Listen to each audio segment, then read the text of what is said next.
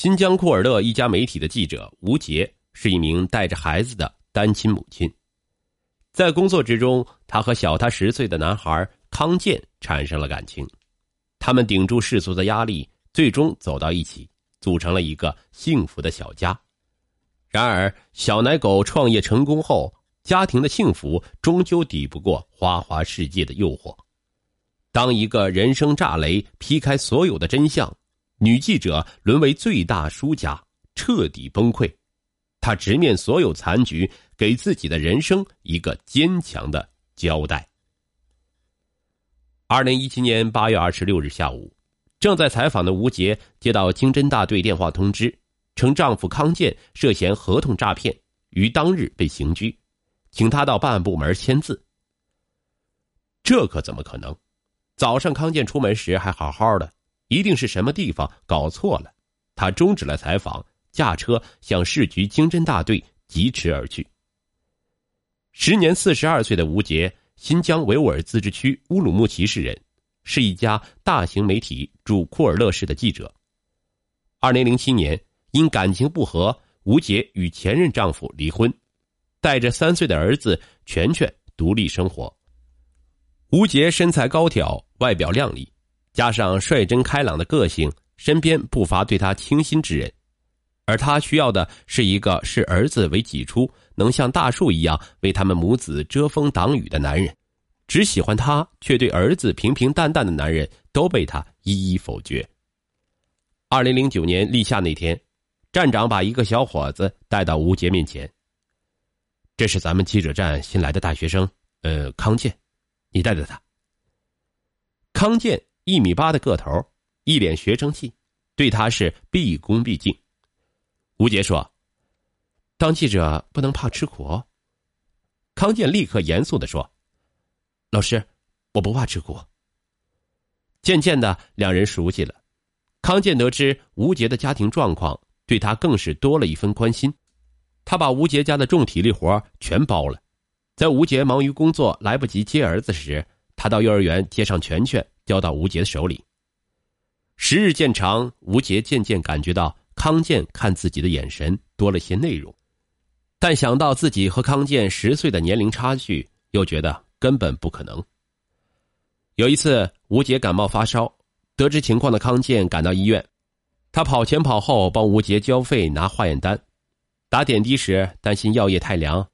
他把输液软管盘了一节，捂到手里三个多小时，直到吊瓶打完，这让吴杰很是感动。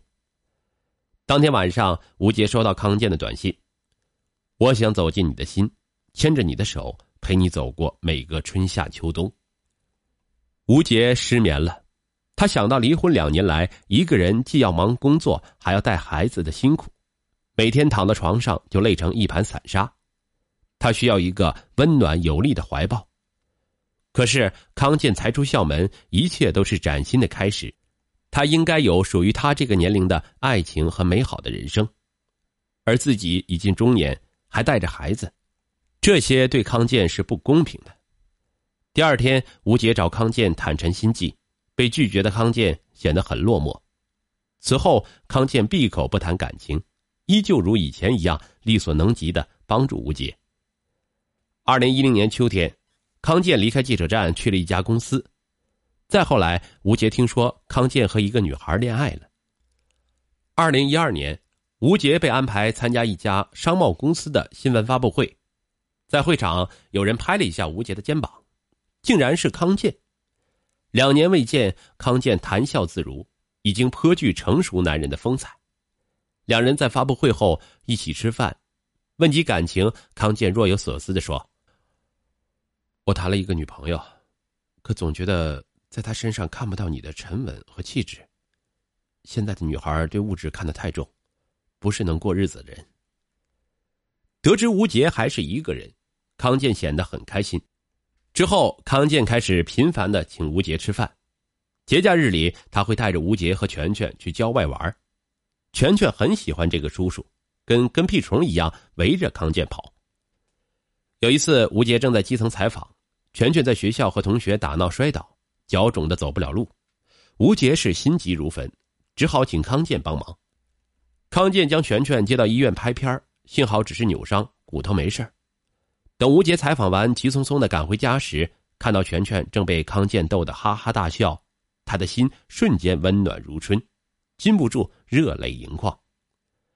待全全写完作业睡着后，康健拿一枚钻戒在吴杰面前单膝跪地：“吴杰，我等这个时刻很久了，嫁给我，让我来爱你和全全一辈子。”面对这个痴情的男人，吴杰百感交集的把手伸给他。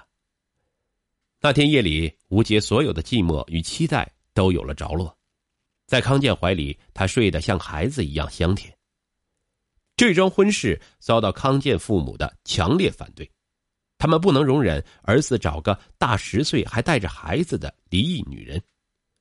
吴杰早就料到了这些，他坚信康健会顶住这些压力，如他所愿。二零一三年情人节，吴杰穿着洁白的婚纱，在亲朋好友的祝福和掌声中嫁给了康健。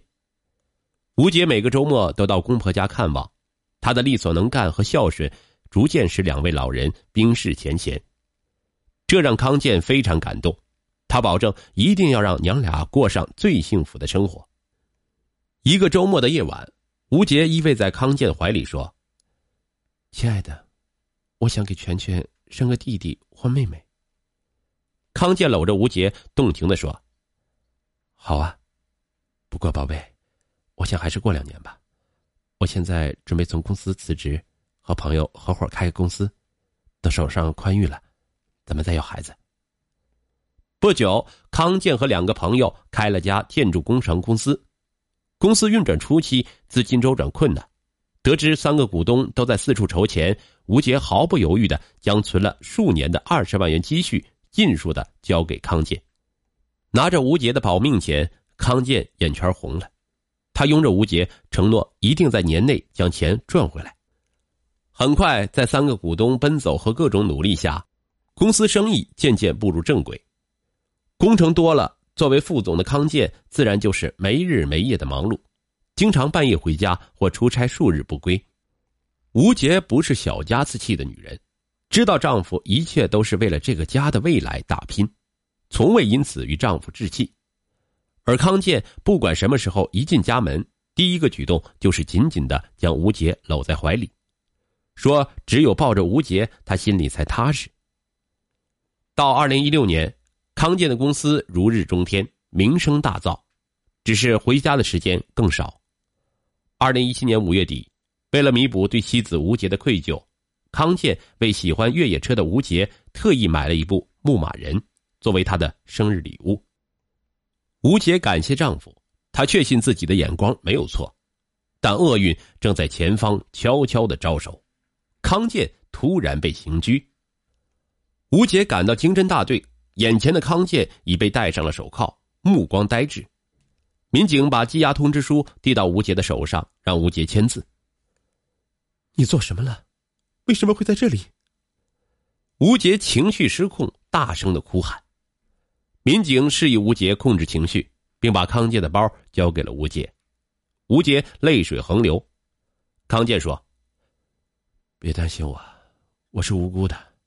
你回去马上找律师吧。”吴杰脑子是一片混乱。他想起儿子还在学校，便接回儿子送到姐姐家里，然后独自回家。华灯初上，正是万家灯火、家人团聚的时刻。吴杰坐在家里不吃不喝，脑海中全是自己和康健的过往。那个深爱他的男人身陷囹圄，一道高墙隔开两个世界，以后自己怎么办？康健怎么办？当务之急是救康健出来。羁押通知书上说的这个合同的事儿，吴杰大体上知道一些，但是想把康健拯救出来，必须要有一个更专业的律师才行。吴杰立即上网搜索全新疆打经济官司，尤其是合同纠纷案最好的律师。一直到子夜时分，吴杰起身去喝水，这才发现康健的手机在包里一直震动。吴杰打开包，拿出电话，摁断了。他和康健彼此之间都非常信任，谁都不看对方的手机。但是现在，康健在押，也许康健朋友会给自己提供一些帮助。